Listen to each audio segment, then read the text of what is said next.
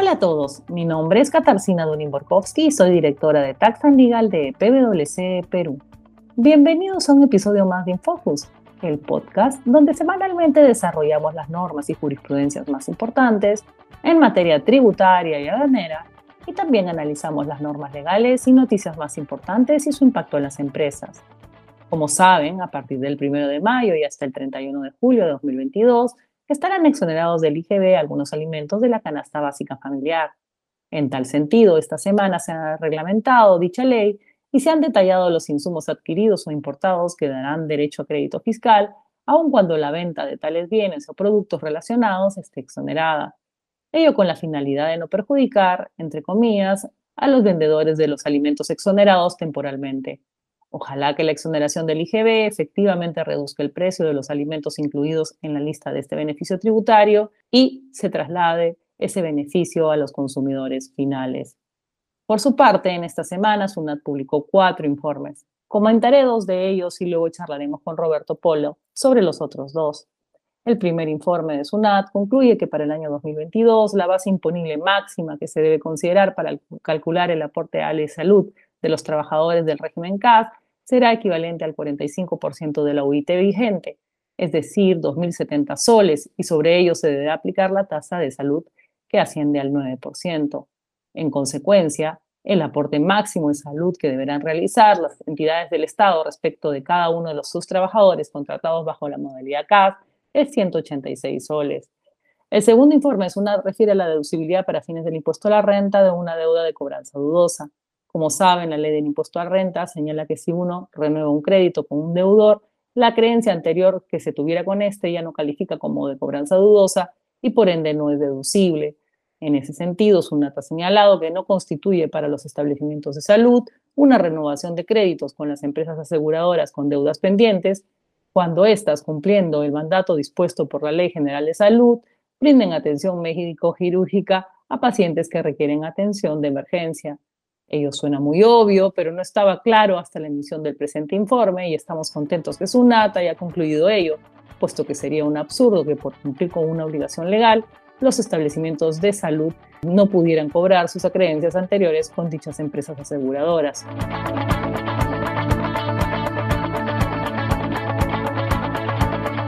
Estimados oyentes, ¿qué tal? ¿Cómo están? Espero que muy bien. Mi nombre es Roberto Polo socio de consultoría tributaria de PwC, y esta es una nueva entrega de Infocus. Hoy es un día muy especial, pues junto conmigo se encuentra, como siempre, Katarzyna Dunin-Borkowski, quien hoy se encuentra de cumpleaños. Feliz día, Kitty, ¿cómo estás? Gracias, Roberto, muchas, muchas gracias. Bien, Roberto, bien, contenta de este nuevo año o esta nueva vuelta al sol que Dios me permite dar no sé, vamos a lo nuestro, Roberto, ¿te parece? Sí, sí, claro que sí. De nuevo te reitero mis, felicitaciones y mis mejores deseos este día. Espero que, que la pases estupendo y seguro que nuestros oyentes así también lo desean. Roberto, esta semana SUNAT ha publicado varios informes, de los cuales hemos considerado entre ambos comentar dos que nos parecen súper relevantes o importantes. El primero de ellos refiere al requisito de la contabilización de la depreciación dentro del ejercicio grabable en los libros y registros contables para que ésta sea aceptada tributariamente eh, que existe en nuestra legislación y eh, viene a traer una excepción. No sé si nos puedes comentar un poquito más de este informe, el cual es el número 29 de 2022, que se publicó este 29 de abril pasado. Correcto, Kitty. A ver, este informe eh, está referido, como dices tú, a la depreciación tributaria y a su deducibilidad para la determinación del impuesto a la renta de tercera categoría. En concreto, el informe versa sobre la depreciación especial a la cual pueden acceder aquellos titulares de concesiones de obras públicas de infraestructura y de servicios públicos. Estos contribuyentes tienen una regla especial que está contenida en el viejo tubo de concesiones, en concreto en el artículo 22 del mismo. ¿Y qué cosa es lo que plantea este, este régimen? Bueno, de acuerdo a su texto, los eh, concesionarios pueden depreciar anualmente los bienes materia de la concesión de acuerdo a su vida útil, con un tope máximo de 20%. Alternativamente, se puede depreciar estos mismos bienes durante el tiempo que reste eh, para el vencimiento del plazo de la concesión en un sistema lineal. Ante esto, eh, la consulta particular es, ¿qué sucede con la regla general contemplada en el reglamento de la ley del impuesto a la renta que exige la contabilización de la depreciación para darle efectos tributarios. Y bueno, en este caso, la SUNAT, de forma acertada, en mi opinión, ha establecido o reiterado el criterio conforme al cual esa regla general no es aplicable de forma automática a los regímenes especiales de depreciación. Entonces, lo que ha dicho en buena cuenta la SUNAT es, bueno, este régimen del tubo de concesiones es uno de depreciación especial, por lo tanto, aquí yo no le voy a exigir lo que le exijo a los demás contribuyentes, que eh, en concreto es que se encuentren eh, contabilizando su depreciación para darle efecto en el impuesto a la renta corporativa. Esa es la primera conclusión a la que llegué este informe, Kitty. Entonces, la regla general para todos aquellos bienes del activo fijo que está en la tabla contenida en el artículo 22 del reglamento de la ley de impuesto a la renta, ahí sí tengo que contabilizar la depreciación dentro del ejercicio grabable en los libros y registros contables para que ésta sea aceptada tributariamente. Pero si estamos eh, en, la ley de concesiones, ¿no? está dada por el Decreto Supremo 5996 PCM, entiendo que, por lo que nos has explicado claramente, que no es de aplicación ese requisito porque, por cuanto la ley no lo establece, ¿no? Para los otros casos, la ley expresamente lo señala, ¿no? Y en este caso en concreto no lo señala. ¿Estoy en lo correcto?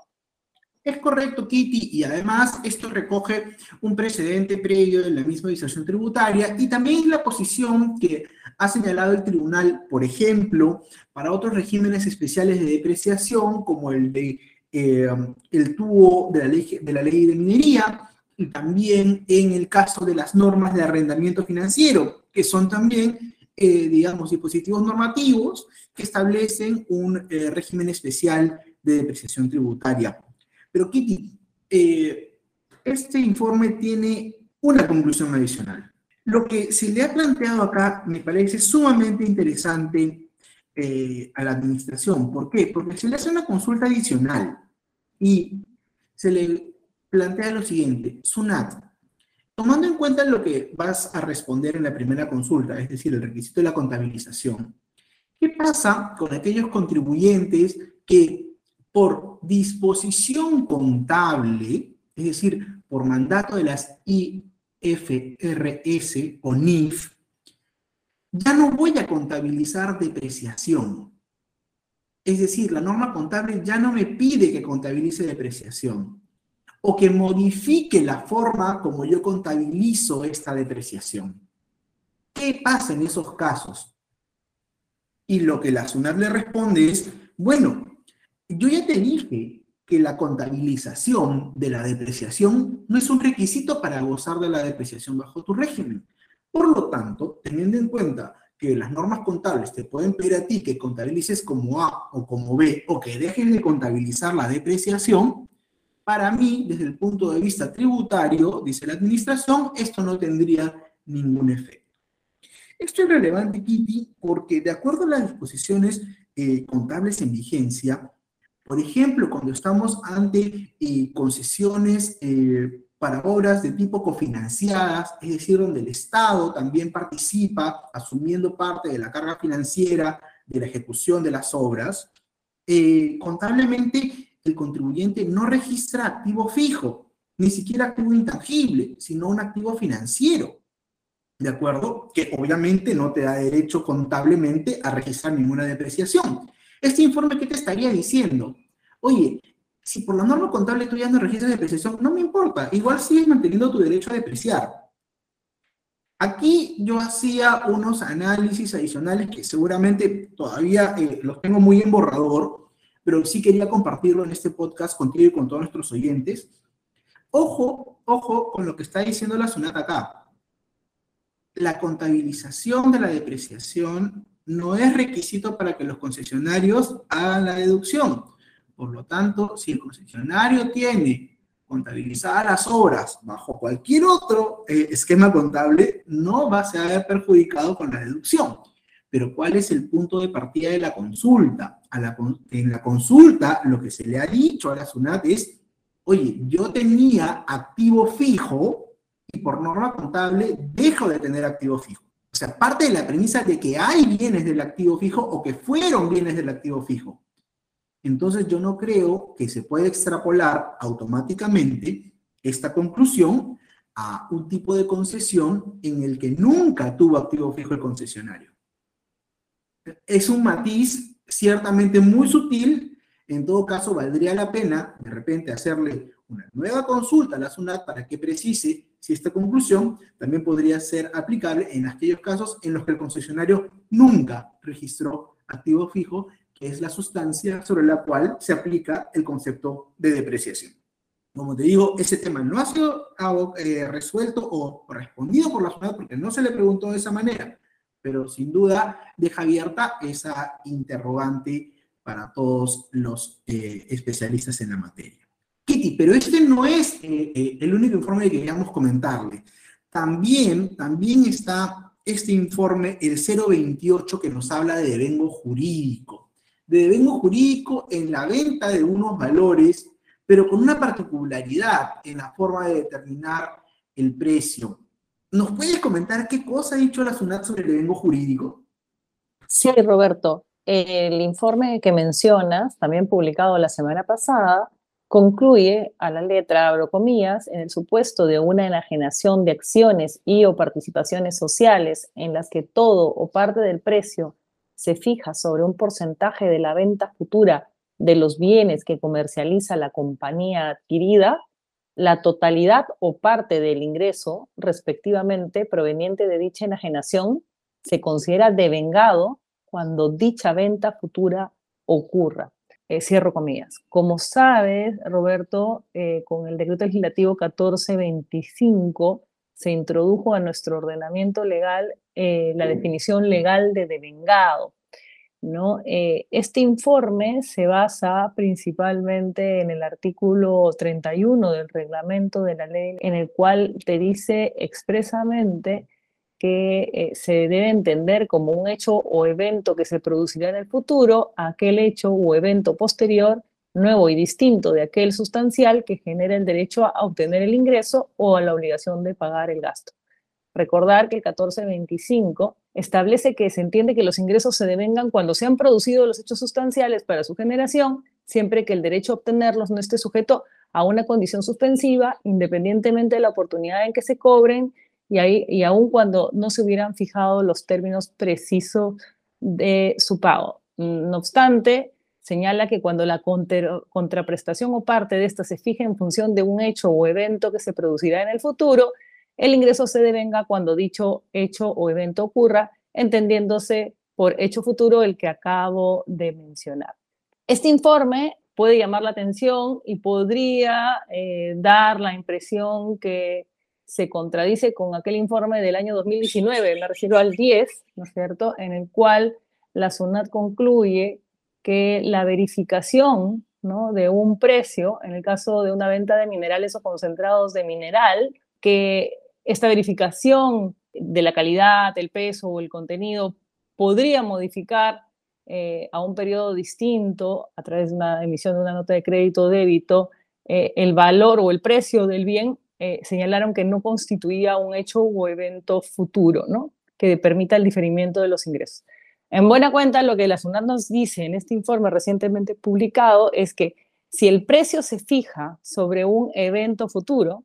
Por ejemplo, por eh, eh, el nivel de ventas de la empresa que va a ser objeto de venta, pues en ese caso esa parte del precio se va a devengar cuando ocurran esas ventas. Pero eh, por su parte, también la SUNAT establece otro supuesto, ¿no? con un informe anterior, en el cual dice que la verificación del precio, ¿no es cierto?, en función a la calidad, el peso o, el valor pues, internacional de, los bienes minerales, pues en ese caso no, no constituye un hecho o un evento futuro. Para tenerlo muy, muy claro, son supuestos distintos, ¿no? O en el caso del último informe, el precio se fija en función a variables futuras, en cambio, en el primer informe, el precio está fijado desde un primer momento, pero una vez que el mineral llega al lugar de destino, se evalúa qué cosa es lo que llegó y en función a lo que llegó se determina el precio eh, en función a las variables o a las determinaciones que se hicieron desde un primer momento. Entonces, son dos supuestos que hay que saber diferenciar para no poder confundir, porque claro, uno lee rápidamente eh, este informe 28 eh, del 2022 y podría llegar a esa conclusión, pero en efecto son dos supuestos distintos.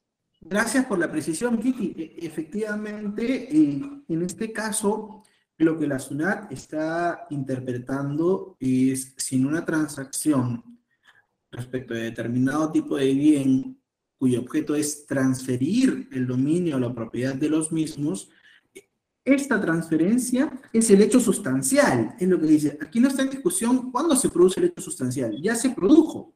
El tema es que la, contraprestación eh, no se conoce porque depende de un hecho futuro. Entonces, eh, por más de que exista un hecho sustancial, todavía yo no puedo determinar la base imponible porque no conozco cuál será el ingreso que tendrá que estar naturalmente a valor de mercado. Eso es en buena cuenta eh, lo que nos está diciendo la administración en este caso, ¿cierto? Correcto, sí. En efecto, son eh, dos supuestos distintos, pero este último informe es lo que, tú, lo que tú indicas porque todavía no hay precio, ¿no? Es, no sé, establezco que el valor de las acciones eh, va, a ser, va a ser X cantidad más un 10% de las ventas que ocurran, eh, eh, del ingreso bruto por ventas que ocurra en el 2022, pues en, en el 2023, perdón. El ingreso bruto de las ventas del 2023. El 2023 no ha ocurrido. Yo no sé cuáles son las ventas que van a ocurrir en el 2023, pero en el 2023 ya podré saber y ya tendré que pagarle al eh, vendedor. Evidentemente, seguramente de acuerdo a lo que diga cada, cada caso o cada contrato en concreto. Y eh, pues recién esa parte del precio se devengará en el 2023. Correcto, Kitty. Y además hay que tener cuidado porque tampoco deberíamos confundir esta situación que se está planteando con el de una condición suspensiva, porque aquí nuevamente no está, digamos, suspendido los efectos del hecho sustancial, sino solamente de la parte referida a la retribución, ¿no es cierto? Correcto, en efecto, es así. Bueno, Kiki, muchísimas gracias por aclararnos el panorama y sobre todo esta eh, potencial confusión que podría haber ocurrido con este informe anterior de la SUNAT, que tú ya nos has explicado claramente por qué no son eh, la misma materia. Y además eh, quería reiterar mis mejores deseos para ti. ojalá que sigas pasando un excelente cumpleaños, una excelente semana para ti, Kitty. Gracias, Roberto. Muchas gracias. Estos dos informes, como bien dices, son bien interesantes. El que tú comentaste tener muy clara eh, la segunda precisión que nos comentaste o la segunda conclusión en la que ya arriba la administración tributaria habrá que hacer o los gremios tendrán que hacer las consultas que resulten pertinentes para que se aclare este punto, porque claro, cuando uno lee el informe tal vez no, no lo advierte, ¿no? Leyendo el informe, en efecto, como habíamos conversado previamente, pues surge esa duda. Y en relación al eh, segundo tema, es bien importante ver esa diferencia que mencionaba, porque una cosa es, claro, que yo determine el precio en función a ventas futuras y otra cosa distinta es que el precio eh, se, llegue a determinar, pero en función a unas condiciones que se supone que eh, se pueden eh, conocer desde el primer momento. ¿no? digo que se supone porque no necesariamente es así, tal vez probablemente el sector minero no esté muy contento con la conclusión del informe 10 del 2019 pero eh, tener en cuenta esas, esas, diferencias. Son, desde mi punto de vista, son sutiles, pero importantes. Y gracias por los buenos saludos, de verdad, muy, muy contenta de formar parte de la familia PWC y también muy, muy contenta de formar parte de este podcast Infocus contigo, Roberto. Eh, evidentemente hemos aprendido muchísimo y nos falta seguramente aprender mucho más, pero muy, muy contenta de poder transmitir por lo menos los temas que nos parecen a nosotros más, relevantes. Seguramente habrán eh, opiniones discrepantes a las nuestras o eh, personas que asientan, pero en todo caso lo que buscamos en este podcast es, es la discusión, ¿no? El abrir la discusión, el que a todos pueda llegar el conocimiento de la mejor eh, manera o de la manera más fácil, ¿no? en un día como hoy, que es mi cumpleaños, y yo les agradezco a todos por su comprensión cuando nos equivocamos, por sus agradecimientos cuando nos felicitan y sobre todo por su tiempo cuando eh, lo toman para escucharnos y luego conversar sobre los temas que comentamos. Así es, Kitty, es parte de eh, discrepar, coincidir, siempre con mucho respeto, porque como bien dice, acá estamos todos para seguir aprendiendo. Eh, gracias por tus palabras también y bueno, estimados oyentes, será con nosotros hasta una próxima entrega de Infocus. Hasta la próxima.